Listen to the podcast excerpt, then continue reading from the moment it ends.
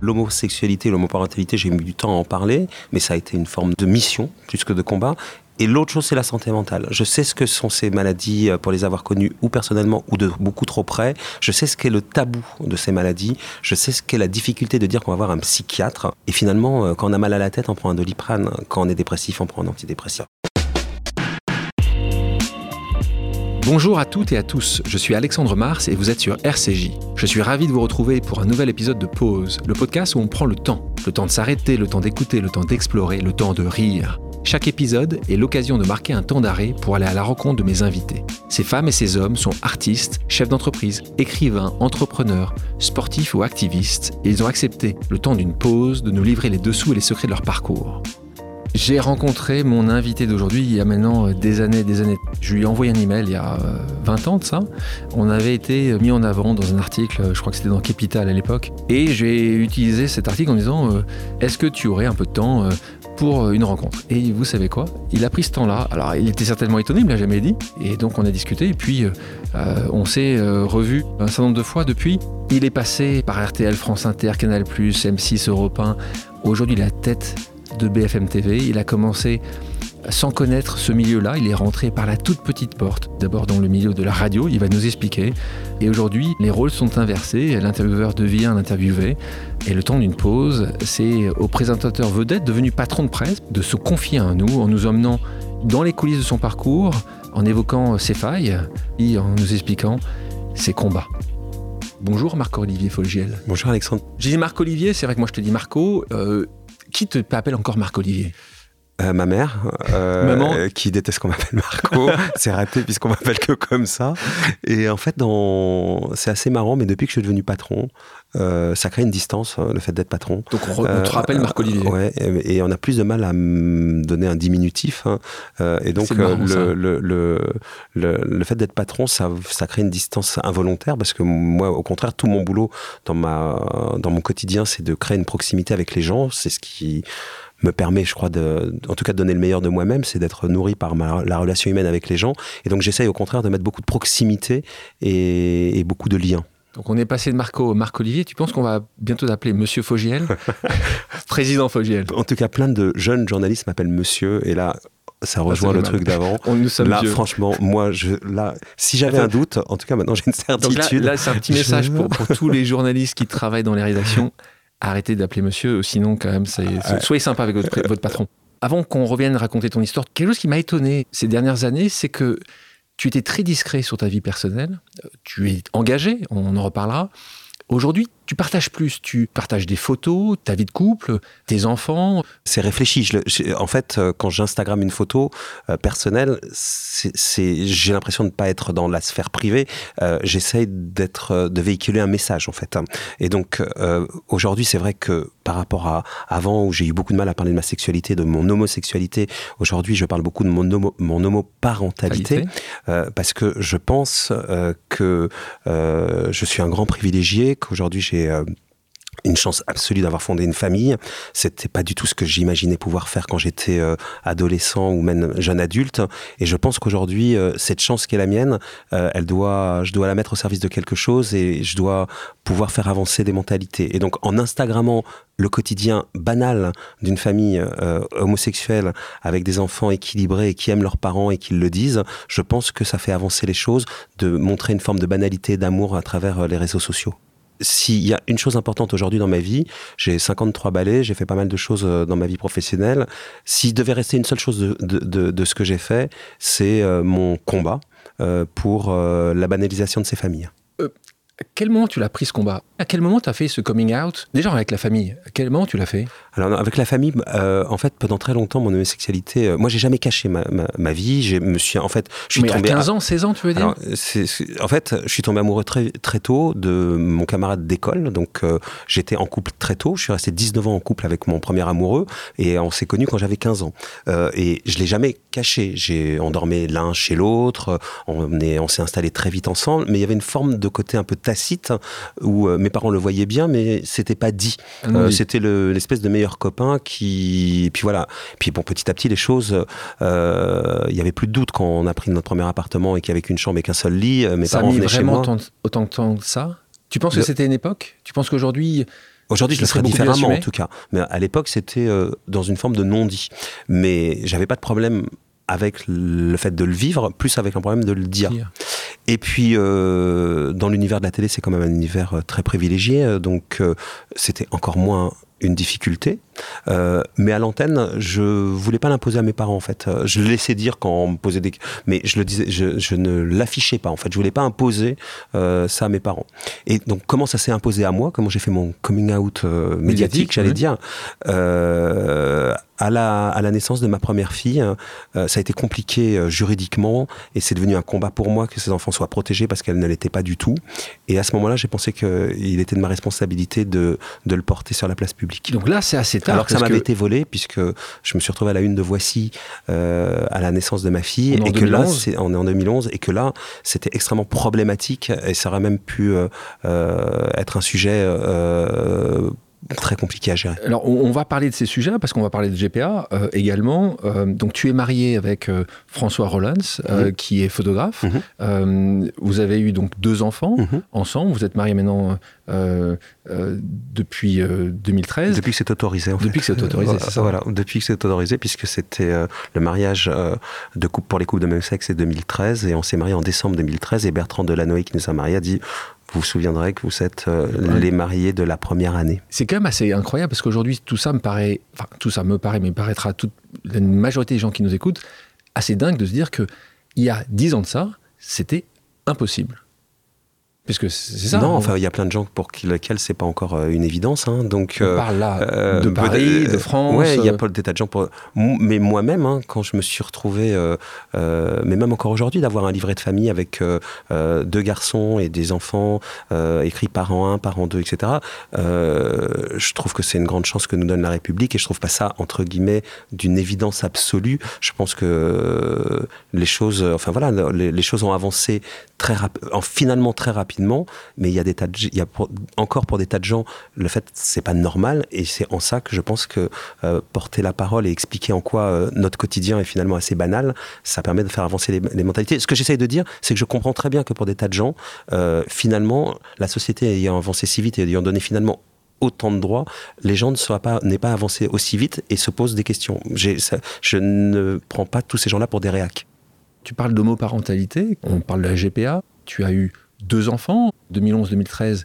Tu l'as fait aux États-Unis. c'est quasiment possible que là-bas maintenant aujourd'hui. Il y a encore des pays où la GPA est autorisée pour leur pour leurs propres ressortissants. Euh, mais jusqu'à présent. Il y avait un certain nombre de pays où euh, on, la GPA était permise pour des, pour, des, pour des étrangers et à chaque fois avec des critères précis. Par exemple, en Ukraine, c'était possible, mais que pour les couples hétérosexuels. Par exemple, pas pour les couples homosexuels. En Inde, euh, c'était possible aussi que pour les couples hétérosexuels et pas homosexuels. En gros, tous ces pays se ferment les uns derrière les autres et les seuls pays où la GPA est autorisée pour les étrangers, pas pour leurs propres ressortissants, c'est en gros les États-Unis et le Canada. Et quand tu écris ce, ce livre, tu écris un, un livre, tu parles justement de, de ce sujet-là en 2018, Qu'est-ce qu'elle a ma famille? Euh, Tu te retrouves avec euh, un, un monde en face de toi qui est très très clivé là-dessus, qui est totalement aujourd'hui. Donc, euh, tu te retrouves vraiment avec du 50-50, des gens qui comprennent parfaitement ce que tu vis, et puis l'autre qui est totalement contre en disant mais c'est inacceptable. Comment tu comment tu expliques que ce soit si clivant encore aujourd'hui? Par mes connaissances de la réalité des ça. parcours, en fait, quand on explique les parcours, qu'on, euh, les gens comprennent beaucoup mieux. Mais moi-même, avant d'avoir euh, en clair, euh, quand j'ai voulu être euh, pa- papa, euh, moi au départ je voulais adopter un enfant. Mais en fait la réalité c'est que ce n'est pas possible pour des couples homosexuels d'adopter leurs enfants. Ce n'est pas possible. C'est possible théoriquement en France depuis 2013, depuis la loi pour le mariage pour tous, mais il y a très très peu d'en- d'en- d'enfants adoptables pour un couple homosexuel. Pourquoi enfin adoptables tout Pour- court. pourquoi et pour quand couple- tu as fait ce travail-là, euh, adoptable tout court, tu as raison, et, et pour adoptable pour un couple homosexuel, euh, sexuel, il n'y a pas de discrimination a priori, mais vous avez bien vu dans l'actualité, il y a des tas d'endroits où en fait euh, on vous explique que c'est pas possible dans la réalité.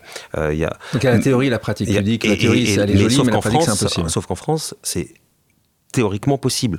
Dans, la plupart des pays au monde, c'est impossible simplement. C'est même pas que ça soit euh, le loto de, de- juste c'est pas possible. On ne vous et, Jamais on- jamais.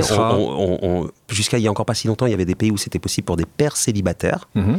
Euh, fait, ouais. Mais même aujourd'hui, pour les pères célibataires, ce n'est plus possible dans ces pays-là. Euh, parce qu'il y a une suspicion d'homosexualité derrière.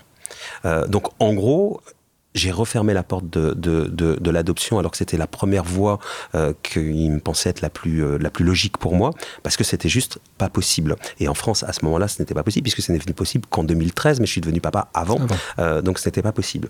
Et donc, on m'a parlé de, de, de la GPA. Moi, finalement, c'est pour répondre à ta question, j'étais comme tous ces gens, en fait, qui euh, avaient des réserves. Pour moi, ça me paraissait inconcevable qu'une femme qui accouche d'un enfant puisse, euh, euh, en le monnayant, euh, le remettre à quelqu'un. Pour moi, j'avais tous les clichés, mais assez logiques, parce qu'on est dans cette éducation judéo-chrétienne.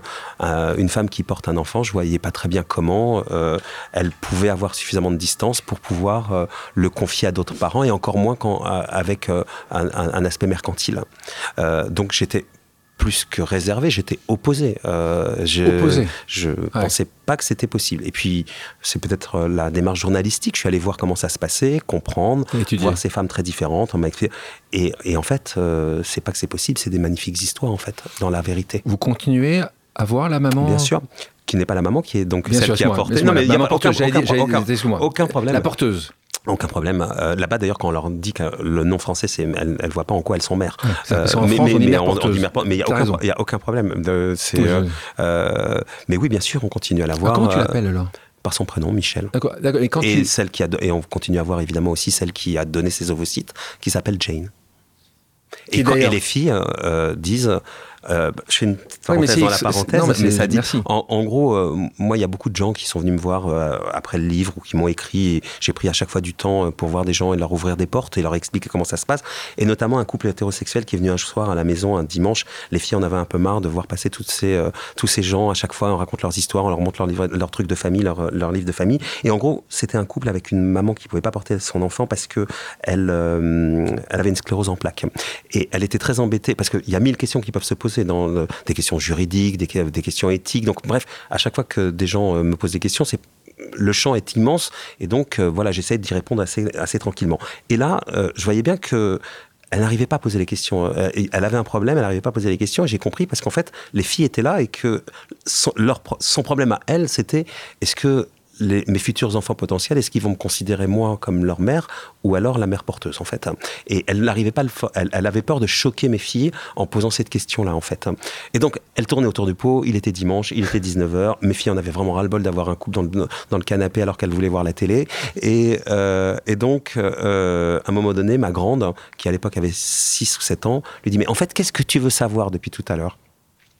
Donc Oh elle, là était là peu, là. elle était un peu contrainte d'y répondre et elle avait du mal à le dire puisqu'elle avait- elle- et donc ma grande Mila lui dit mais tu veux savoir si Michel c'est ma mère? Donc euh, Allez. elle dit oui bah, elle dit bah, tu vois bien que j'ai deux pères c'est pas possible elle dit oui mais nous ça sera pas pareil elle dit mais c'est qui Michel pour toi? Donc pour répondre à ta question et donc elle dit bah, c'est juste grâce à elle qu'on est né voilà. Trop mignon. Comme quoi, parfois, et c'est comment qui sont comment on les appelle Ouais. qui elles sont comment par leur prénom. par leur prénom et c'est quoi leur rôle? C'est grâce à elles qu'elles sont nées D'accord. Voilà en gros. Et tu penses que ça, ça, Marco, tu penses que ça, ça changera ou tu arriveras à faire changer ces mentalités-là? Bah, En tout cas, tous les gens qui ont pu lire le livre, ou après il y a eu Ouais. une fiction à la télé, ou qui, euh, ou simplement dans l'univers, euh, c'est assez marrant. Moi, j'habite dans le 7e arrondissement. Au moment de la loi pour le mariage pour tous, euh, dans, dans, les, dans les rues à côté, ou pour même dans certains appartements à côté, il y avait, les il y avait des drapeaux euh, anti-mariage pour tous. On parce les que a on les ouais. euh, voilà, mais vraiment chez les voisins d'à côté. Ouais. Et puis aujourd'hui, euh, 8 ans ou 9 ans après, les enfants de ces voisins qui avaient euh, les, les euh, sont les Le- babysitters des filles. hein.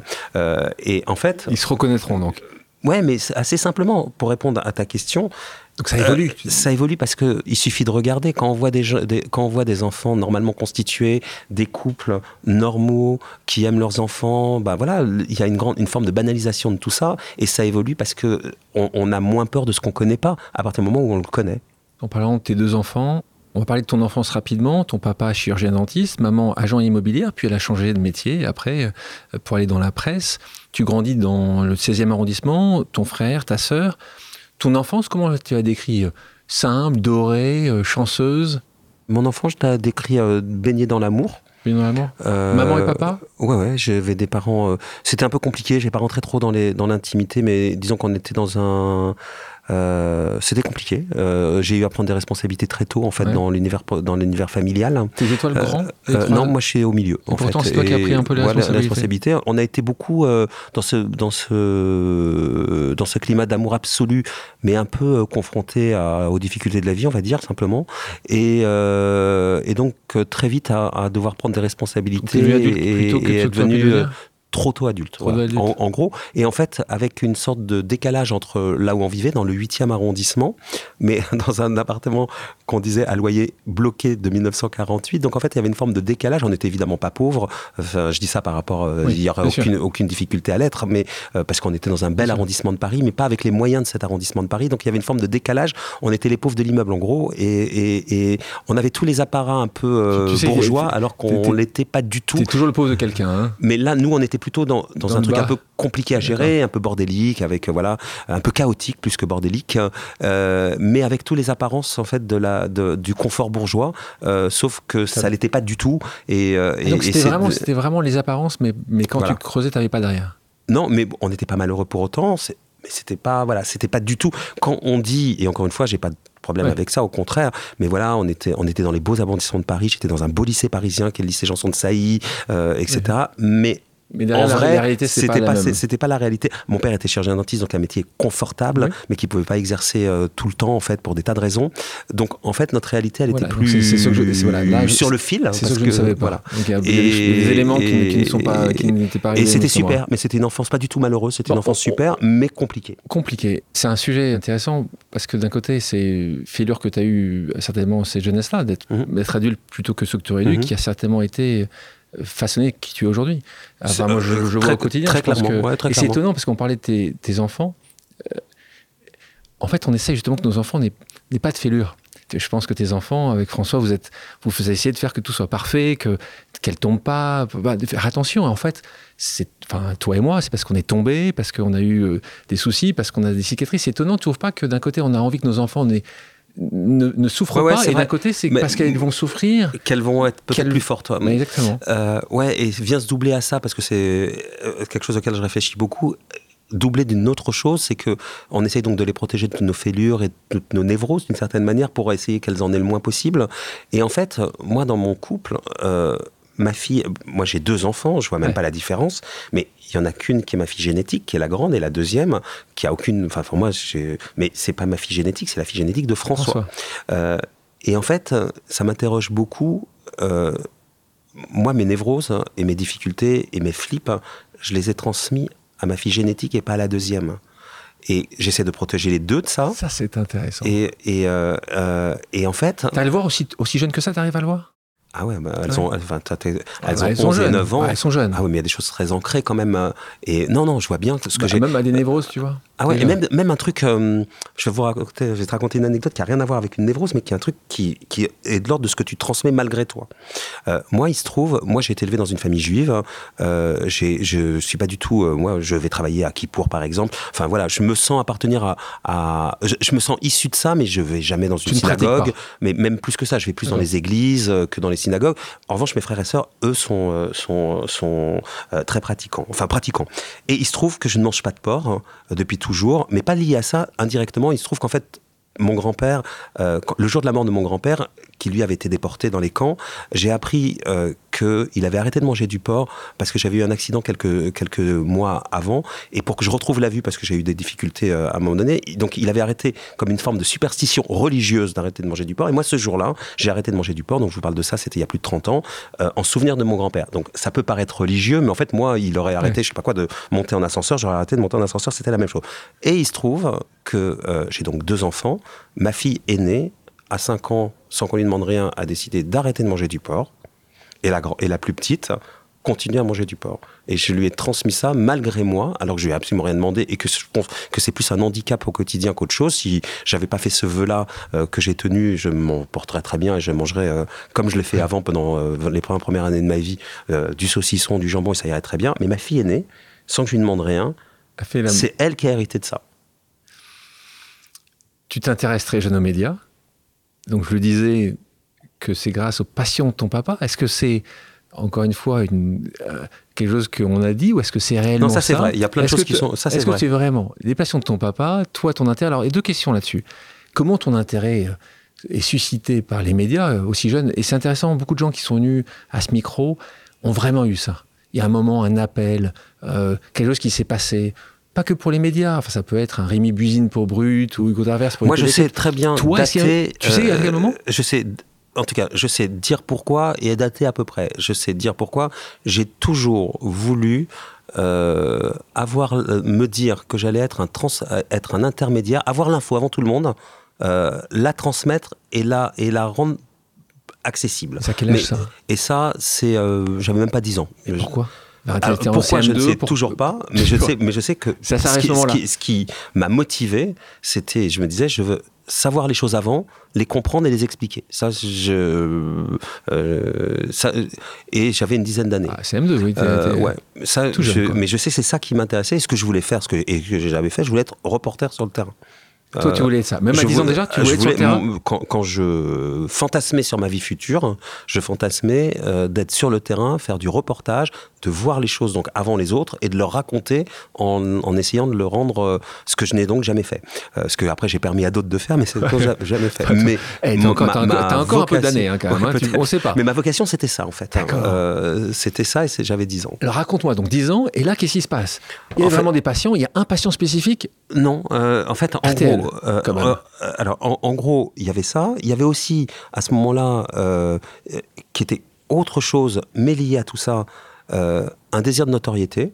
Euh, que j'ai eu la bêtise de raconter très tôt et donc ça m'a fait passer pour les cervelets qui voulaient être connus mais je vois pas ce bout. Euh, après j'en, après j'en ai fait quelque chose de ce truc là mais j'avais un désir de notoriété et qui qui, qui euh, euh, alors on peut en reparler après. Vas-y, non, mais, vas-y, non, mais, on en parle là. Mais qui venait d'où euh, T'avais besoin d'être connu C'était par, rapport aux, par rapport à tes copains d'école C'est peut-être beaucoup lié à ces fêlures dont je parlais avant et à ces aléas de la vie. En tout cas, j'avais besoin d'être pas connu, mais d'être reconnu en fait. Pas, pas, que, pas connu en fait, d'être reconnu. Ça m'est assez vite passé en fait. Hein. Et d'ailleurs, quand je l'ai raconté, parce que je commençais à être connu, ça faisait bien longtemps que j'avais réglé ce truc-là. C'était un truc d'enfant. J'ai pas, fait, pas, fait j'ai pas fait ce métier pour être connu. Mais il se trouve qu'enfant, je voulais l'être. Voilà. Mais après, c'est pas ça que j'étais. J'étais faire ce métier-là parce que c'était l'intérêt du contenu qui m'intéressait. Mais comme ce truc avait existé chez moi, je l'ai raconté très tôt et on s'est bien foutu ma gueule avec ça. Euh, mais ce qui est pas grave. Euh, et, en, et, et, en, et en fait, et à ce moment-là, le troisième truc, une passion absolue pour la radio. Euh, mon compagnon de quotidien, j'avais pas beaucoup de copains. J'avais un meilleur copain, Sébastien, et j'avais mon poste de radio que j'écoutais tout le temps, que j'amenais à l'école. Euh, c'est pour ça que pas plus de copains. Euh, bah, je sais pas si, je sais pas, je sais pas l'œuf la poule, mais en tout cas j'avais mon meilleur pote. Mon meilleur pote, c'était c'était mon transistor. J'écoutais RTL. C'est pas vrai. Ouais, j'écoutais RTL et Macha Béranger le soir, la nuit sur France Inter. Et Macha. Ouais, et Macha Béranger la nuit sur France Inter. T'étais un peu vieux à 10 ans quand même. Hein. Absolument. Et même ça, là tu pointes un truc, j'ai toujours été très vieux en fait. ça. Euh, tu l'as assumé aussi, mais tu l'as toujours assumé. Mais j'ai toujours été en décalage avec, euh, avec, les gens de ton âge. Ouais.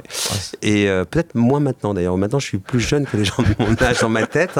Et en revanche, j'ai longtemps été. la bascule s'est fait à 50 ans en fait. Mais j'ai toujours été très vieux en fait et très chiant au quotidien, dans, pas très fun en fait. Hein. c'est marrant que tu dis ça. C'est marrant que tu dis mais ça. Mais c'est vrai. Je, ouais, je le sais bien. Hein. je me suis mis en couple très tôt. Enfin voilà. T'as pas fait. T'es pas allé faire Burning Man tous les ans. Alors que j'aurais dû, je pense. Euh, ça m'aurait évité la crise de la quarantaine, en revanche. Tu l'as eu celle-là Celle-là, celle je l'ai bien eu, celle-là. Euh, ouais, celle-là, bah, C'était juste avant ton mariage, en fait. Euh, il y a eu un entre, il y a, eu un entre deux. En fait. Ah, il y a entre deux. Attends, on est qu'entre nous. Tu, peux tout me dire. Mais donc, pour répondre à ta question, donc, en gros, après, je peux en parler. Ouais. J'ai pas, moi, j'ai pas tellement de tabou, en fait. Oui, je vois ça. je peux parler assez facilement des choses parce que je suis. Tout, toujours été comme ça? Hmm.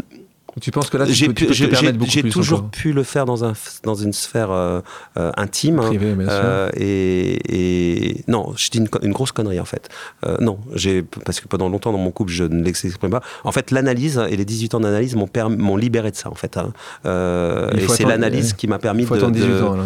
Bah, ça s'est fait progressivement, c'est pas à la fin des 18 ans, mais c'est les 18 ans d'analyse qui ont fait que j'ai pu euh, exprimer les choses correctement, en tout cas pour moi. merci de les exprimer. Pour, euh, pour te répondre, euh, j'avais donc cette envie d'être reporter j'adorais la radio et un peu ce désir de notoriété, pas un peu, et ce désir de notoriété. Et il se trouve que mon père soignait des journalistes d'RTL. Euh, Et, donc, euh, j'allais les voir et je leur ai demandé si je pouvais aller les voir à RTL.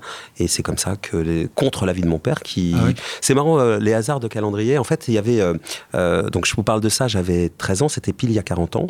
Et euh, j'allais voir, notamment, au milieu d'autres, mais euh, une journaliste avec laquelle j'ai travaillé après, qui, qui était à l'époque, qui faisait les flashs, qui s'appelait Isabelle Datt, hein, euh, qui aujourd'hui est à la retraite, avec laquelle j'ai travaillé à RTL pendant des années. Et en fait, elle m'a écrit tout à l'heure hein, euh, un SMS. Je, elle m'en voudra pas de le, de le traduire parce qu'il n'y a rien de.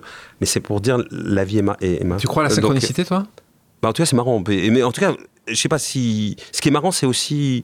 C'est cohérent avec moi. Vas-y, dis-le-nous. Donc aujourd'hui, 10h43. Hello Marco, j'espère que tu vas bien ainsi que ta jolie famille. J'espère que nous pourrons déjeuner ensemble au mois de novembre. À toi de trouver la date, tu es plus occupé que moi. Ce SMS pour te demander un service. Ma petite fille, je dis pas son nom, pas un, qui vient d'entrer en seconde, doit faire un stage euh, du 13 au 17 février euh, en entreprise et rêve de le faire à la rédaction de BFM. Est-ce possible? Évidemment, ça le sera.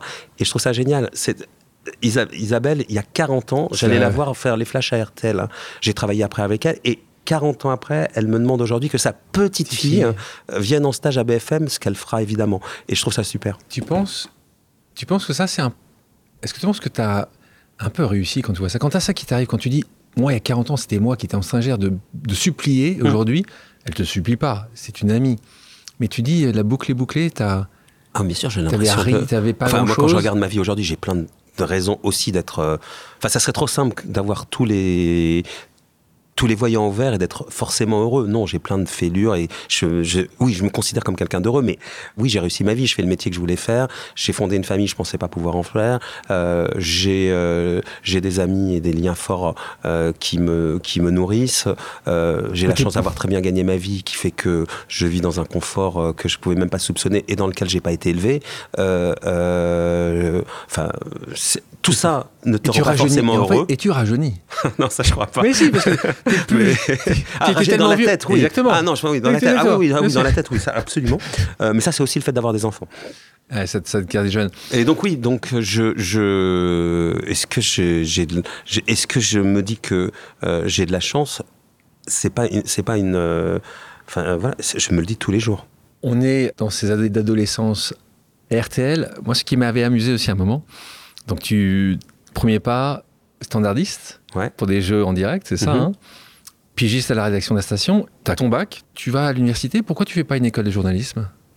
Il y a une Euh, raison Parce qu'il fallait d'abord faire l'université pour faire une école de journalisme. Il fallait pas. il avait euh, d'école il y avait pas d'école directe qui te permettait d'y aller. Euh, le, C- le, tu- C- le CFJ, le CFJ notamment, euh, il fallait d'abord un cursus universitaire. Bon, ceci étant, tu l'as, tu l'as pas fait après. Bah non, parce qu'en fait, j'ai commencé à bosser la nuit tôt. en même temps que la fac euh, et ça a marché pour moi. Et donc, euh, Donc on- mais, euh, mais après, comme tu l'imagines, j'ai vu plein de jeunes gens qui se sont cherchés dans l'univers professionnel et qui sont venus me voir. Je leur ai tous conseillé de faire l'école que j'ai pas faite. Quand même. Mm. Euh, Ce qui était possible il y a 30 ans l'est toujours, mais beaucoup moins. La vie a changé, les, la- la- les codes ont changé. Moi, je rentrais à RTL à l'époque en disant euh, salut euh, aux mecs qui étaient devant. Euh, Aujourd'hui, euh, pour entrer dans une entreprise, je vois pour entrer à BFM, si t'es pas sur badgé, sur déclaré, sur machin, et puis t'es pas Tu restes- assuré, tu restes à- tu, restes pas- tu restes à la porte. Là, je rentrais, j'y allais la, la nuit, je disais salut, j'allais voir notamment Isabelle, Dominique, etc. Si, Tout ça, rentrer, ne serait-ce que ça, ce n'est plus possible. Évolution. 88, tu débutes à la télévision auprès de Patrick Sabatier. Alors, les gens euh, qui nous écoutent pour un certain nombre ne savent pas qui c'est. C'était une qui énorme vedette. 20 millions de personnes le regardaient tout. Et une émission culte, avis de recherche, Mhm. puis tous à la une. Patrick Sabatier, il a été euh, déterminant pour moi. Pour toi Euh, parce qu'en fait, en gros, Comment, faire tu vas le rencontrer? Assez simplement. En fait, moi, quand j'allais à RTL, lui était aussi la star d'RTL le matin. Ah oui. Il faisait l'émission à 8h30. Donc, en fait, je travaillais la nuit à RTL où je découpais les dépêches pour les journalistes. Euh, et quand je partais le matin à la fac, lui, il arrivait euh, euh, à, la radio. Mais c'était une énorme vedette. Et lui avait eu un peu le même parcours. Il avait une passion pour la radio. Il allait voir Maurice Favière, un animateur vedette des années d'avant, etc. Et en gros, donc, on parlait beaucoup et il se retrouvait pas mal dans, dans, mon parcours. Et moi, j'espérais le sien ou une partie du sien, puisqu'on parlait de notoriété, notamment la sienne. Et en gros, je pensais faire toute ma vie à la rédaction d'RTL, être engagé à la rédaction d'RTL. Je faisais des stages à la rédaction d'RTL et un jour, Olivier Mazerolle, que j'ai retrouvé bien des années après, euh, m'a dit que jamais je serais engagé dans la rédaction d'RTL et qu'il fallait que je fasse d'ailleurs une école et il m'a fermé la porte d'RTL en fait. Mais je dis ça aujourd'hui, et ça aussi je peux le raconter après. On est il a travaillé, on a travaillé ensuite ensemble, et, euh, et là aussi la vie fait des belles boucles. Et j'aime beaucoup Olivier Matrol. Mais en tout cas, à ce moment-là, moment c'était ton ennemi en fait. Il c'est pas que c'était mon briseur de rêve. Il m'a fermé la porte parce que t'avais pas les diplômes. Parce j'avais pas les diplômes, parce que j'ai passé ma vie dans cette rédaction d'RTL et qui trouvait qu'il y avait une forme de côté malsain d'être de tout ça et qui pensait que c'était pas ma, que c'était pas ma place et qu'il n'avait pas vu chez moi un talent particulier. Et donc je raconte ça à Sabati un jour qui me voit complètement. Ça faisait des années que j'étais là, de petit à plus grand, mais encore jeune, euh, enfin jeune, jeune hein. adulte. Et il m'a dit, mais tu sais quoi, t'as qu'à venir bosser avec moi à la télé. Moi, j'avais pas du tout la, passion de la télé, j'avais la passion de la radio. Et euh, je dis, mais pour faire quoi? Donc il m'explique ce que je pourrais aller faire chez lui. Et donc je l'ai fait par dépit. Et j'ai découvert un monde, j'ai appris à travailler, ça m'a passionné, ça a développé ma créativité. Et je lui dois donc beaucoup, ne serait-ce que pour ça. Après TF1, des années Canal+, Télé Dimanche, TV+, euh, tu montes ta société de production. Il y a une période aussi dans les années 90 où beaucoup de stars euh, de la télévision ont développé leur, société de production. Toi, c'était PAF Production avec Nicolas Plisson. Euh, et puis là, 2000, changement de décor, France 3. Et là, c'est vrai que c'est un moment où on va te voir sur une chaîne, un événement, enfin un moment important. Et cette émission, on ne peut pas plaire à tout le monde. C'est à ce moment-là aussi où, le qualificatif je je sais pas si ça t'a plu ou pas quand on t'appelait le, pitbull du PAF. En ça ne me dérangeait pas. Mais est-ce que tu, est-ce que tu l'avais fait parfois, tu sais, certains qui mettent une écharpe rouge ou un nœud Est-ce que pour toi c'était, ce serait comme ça que je sortirais euh, du, lot? En fait, d'abord, je me suis retrouvé à interviewer quelqu'un pour la première fois en remplaçant Michel Denisot, dont j'étais l'assistant, euh, où euh, on, était en, hein. on, était en, pleine affaire des animateurs-producteurs. C'était une énorme polémique à l'époque, on devait être en 95. Et je me retrouve à, à, interviewer Louis Blériot, qui était le patron de France 2, et à lui demander des comptes, en fait, puisqu'il euh, il était en pleine polémique, etc. Et donc, d'un coup, euh, été assez bon en lui demandant des comptes. et donc, fou, il est fou il est sorti du plateau.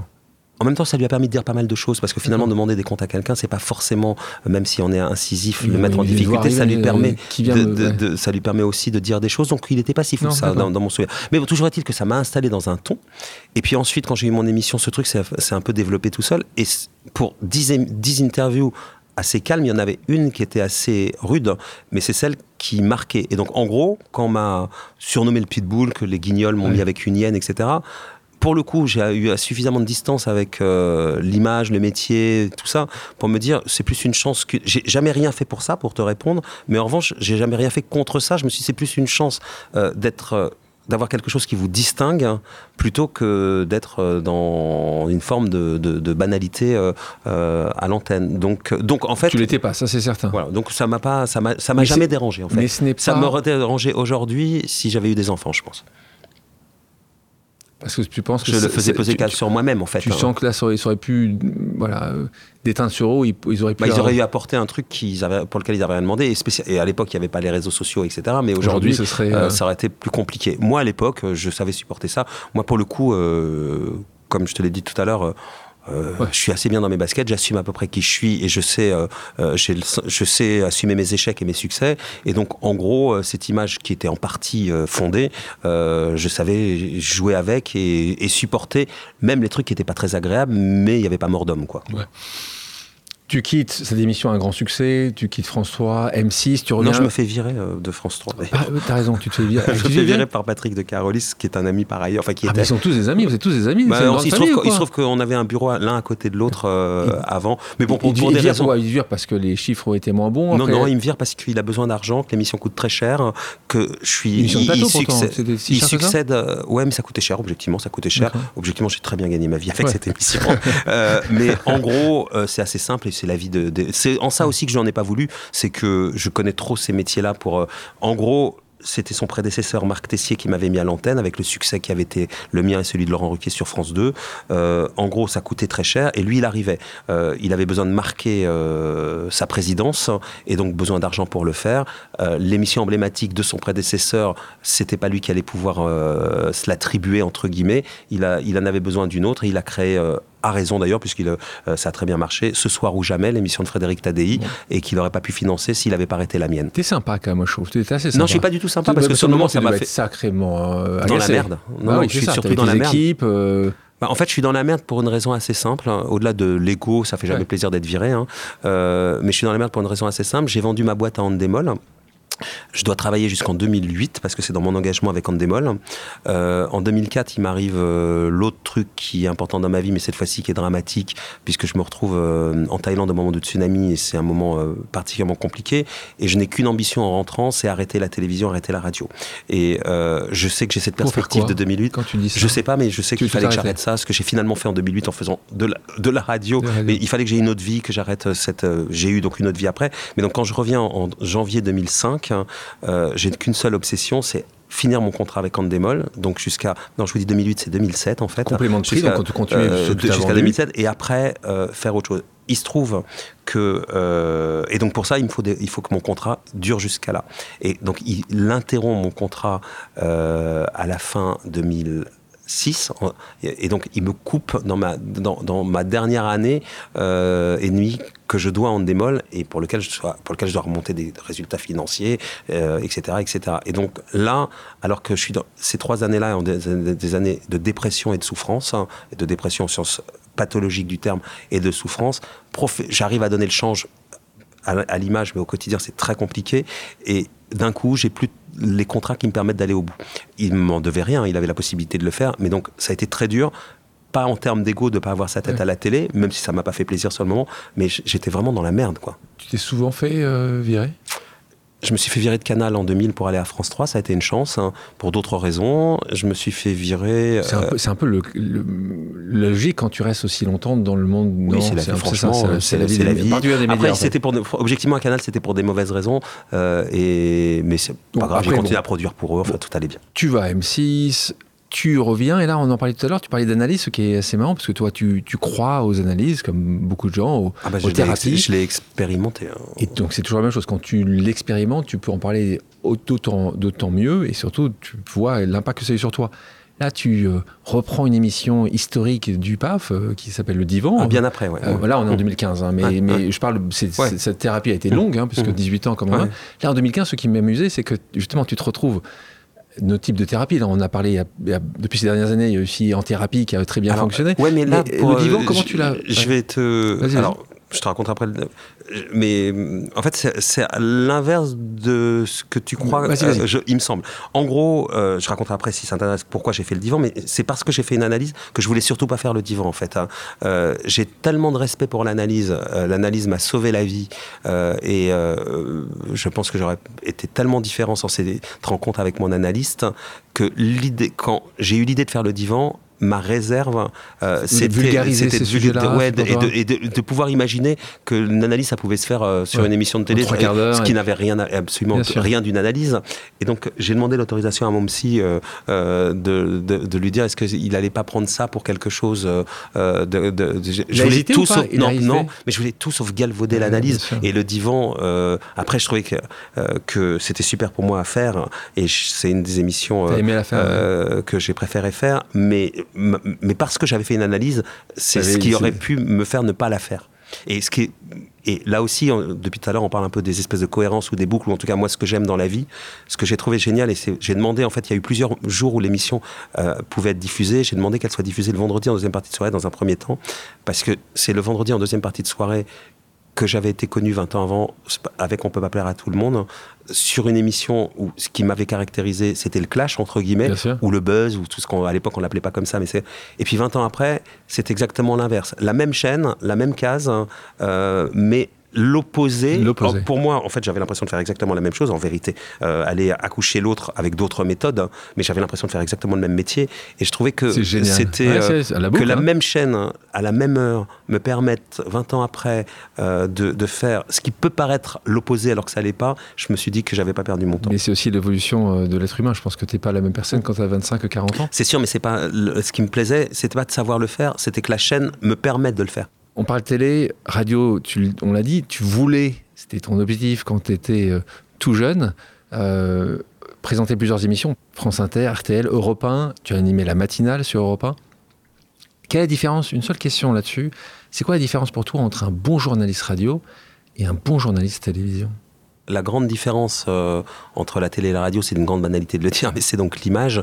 Et arriver à véhiculer, à, à, à, à, faire passer des choses à travers la voix, euh, je pense qu'il faut avoir une richesse. Euh, c'est presque plus facile. Techniquement, c'est plus facile de faire de la télé que de la radio, mais être bon à la radio, c'est plus difficile qu'à la télé. Donc toi, tu trouves bien, en parlant, parce que c'est vraiment ça, tu trouves bien aujourd'hui que de plus en plus d'émissions de radio soient filmées Ah non, non, non, ça je trouve toi, ça. tu penses que c'est. Bah, je dis ça, et alors qu'on est dans un groupe, le groupe Altis en dirigeant BFM, ou euh, le bimédia, et, et, ça serait aujourd'hui la télé et la radio, euh, ça, oui. mais, mais moi, moi j'ai beaucoup résisté à l'époque où j'ai fait de la radio à mettre des caméras dans les studios. On va faire une pause amicale. Le principe est simple. J'ai demandé à quelqu'un qui te connaît de te poser une question surprise. On l'écoute. Bonjour Marc-Olivier Fogiel, c'est un ami d'Europe 1. J'ai une petite question à, vous poser. À l'époque où vous animiez la matinale d'Europe 1, vous aviez euh, refusé de commencer la prise d'antenne à, à, 5 heures du matin. Cette décision avait privé euh, la station de la place de numéro 1 en France. Nous étions alors euh, deuxième radio en, en, audience. Cette décision n'a jamais été comprise. Est-ce que vous pouvez nous en donner aujourd'hui les raisons, sachant qu'à l'époque, si mes souvenirs sont bons, vous dormiez en moyenne 16 à 18 heures par jour. Néanmoins, je vous embrasse fort et je vous aime. C'était Alexandre Bompard. Alexandre Bompard, qui était ton président à l'époque d'Europe 1, qui est aujourd'hui président du groupe Carrefour, qui a fait beaucoup de choses entre-temps. Alors, explique-nous, il a envie de comprendre. C'est quoi la, la, la, sa question à lui? Il sait bien, en fait. Il, sa question à lui. À l'inverse, en fait, euh, quand, quand, je travaillais à Europe, on en déconnait, je dormais 3h30 par, eh ben oui. par, par, nuit et que je, je, commence, je me levais à 1h, 1h45 toutes les nuits et je partais de la rédaction à 21h. Donc, euh, j'étais exsangue. Euh, Mais t'arrivais à vivre comme. J'avais pas d'enfant, mon mec euh, était très compréhensif, je réalisais, au-delà de la matinale, j'accompagnais Alexandre dans la reconstruction d'Europe de, et c'était, enfin, ça a été des années super. Alexandre y serait encore, je crois qu'il y serait encore. Euh, et ça a été une rencontre humaine puisqu'Alexandre, je ne le connaissais pas avant. Euh, Europe 1 euh, m'avait proposé cette place de matinalier avant qu'il n'arrive, j'avais refusé. Je n'ai accepté que parce qu'il a su me convaincre et depuis, c'est devenu un de mes plus proches.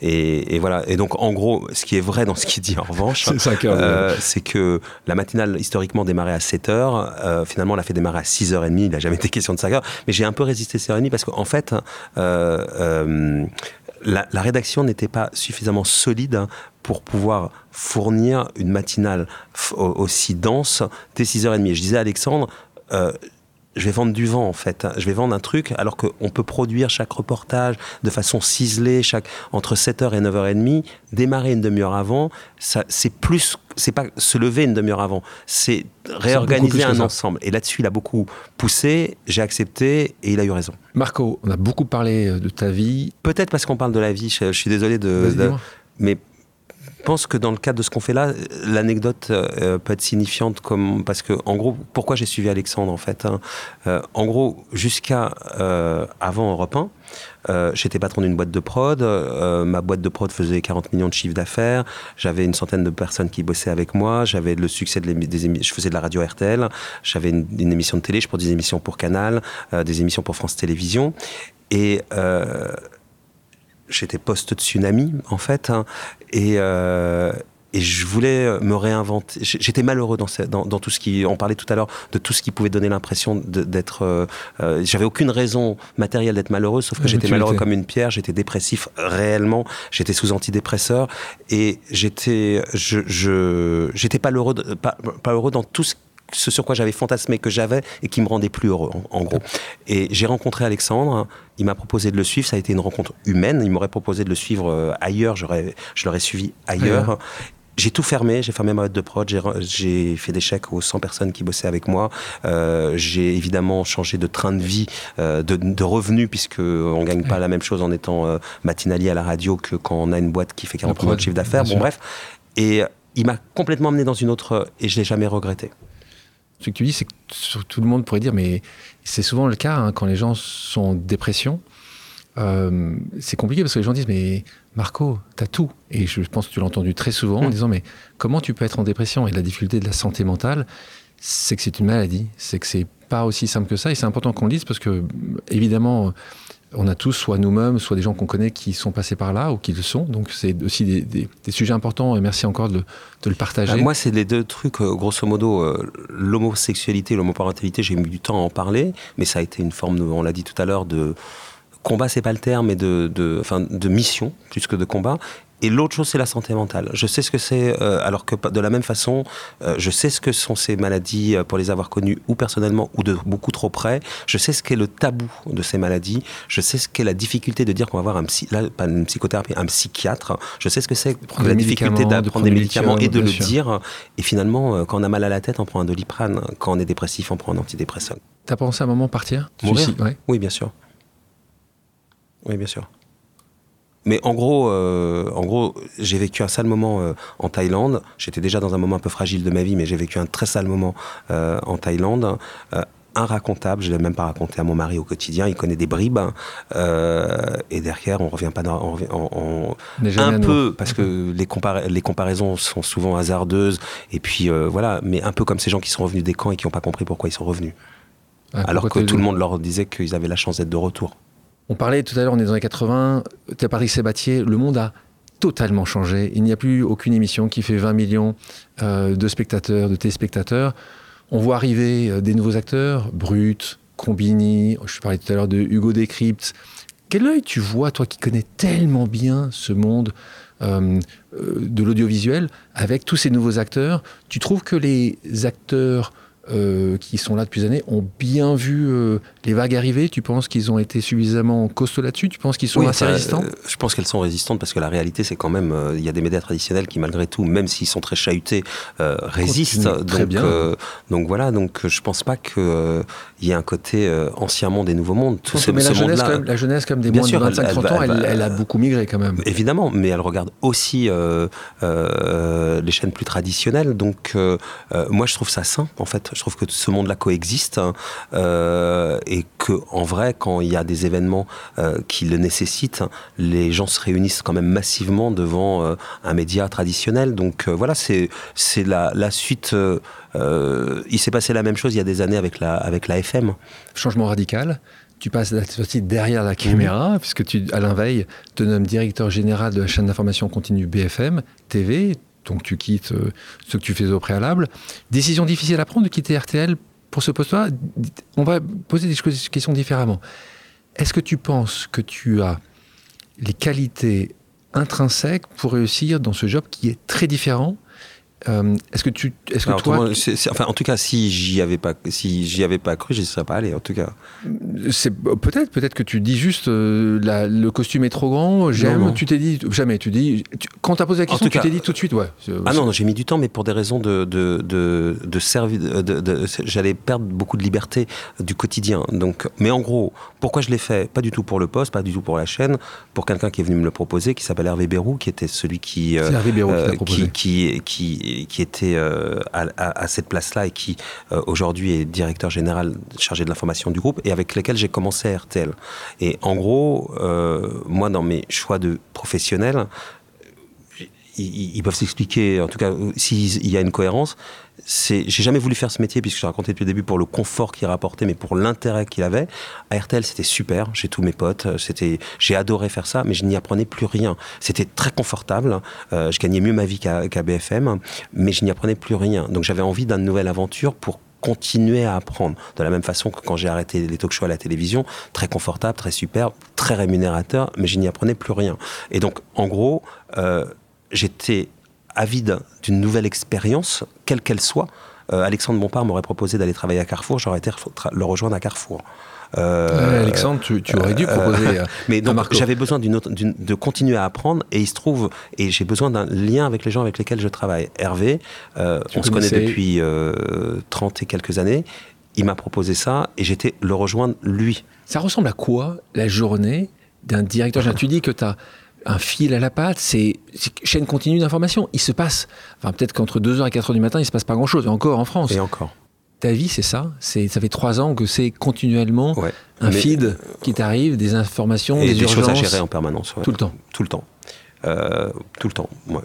Là aussi, euh, ton mari est, compréhensible comme. Bah, j'ai beaucoup de chance. Objectivement, j'ai beaucoup de chance parce que moi, je serais beaucoup moins compréhensif avec moi qu'il ne l'est avec moi. Mais vraiment, lui dis pas trop, lui dis pas trop. Mais il le sait, mais franchement, voilà, euh, c'est plein, c'est très intéressant. On a vécu une année journalistiquement entre la politique, la guerre en Ukraine, euh, la, hein, pandémie, mais l'année qui vient de passer, depuis, depuis le début, ça a été un, peu bordel. Ça, ça, donc c'est passionnant pour dire les choses, mais c'est très voilà, ça, ça prend beaucoup d'énergie. Ouais, ça prend beaucoup d'énergie. On peut pas faire ça 10 ans, tu me rassures. Bah, Hervé l'a fait 10 ans, moi je le ferai pas 10 ans. Euh, on parlait de tous ces événements qui sont passés. Ta chaîne comme certaines chaînes d'information connues ont été critiquées pendant des moments, en particulier des Gilets jaunes, toi qui euh, vois ça un peu différemment, qui a fait beaucoup de choses dans ta carrière, tu, as, trouvé que c'était excessif, les critiques qui avaient pu être posées? Bah, En fait, je trouvais ça justifié quand j'y travaillais pas.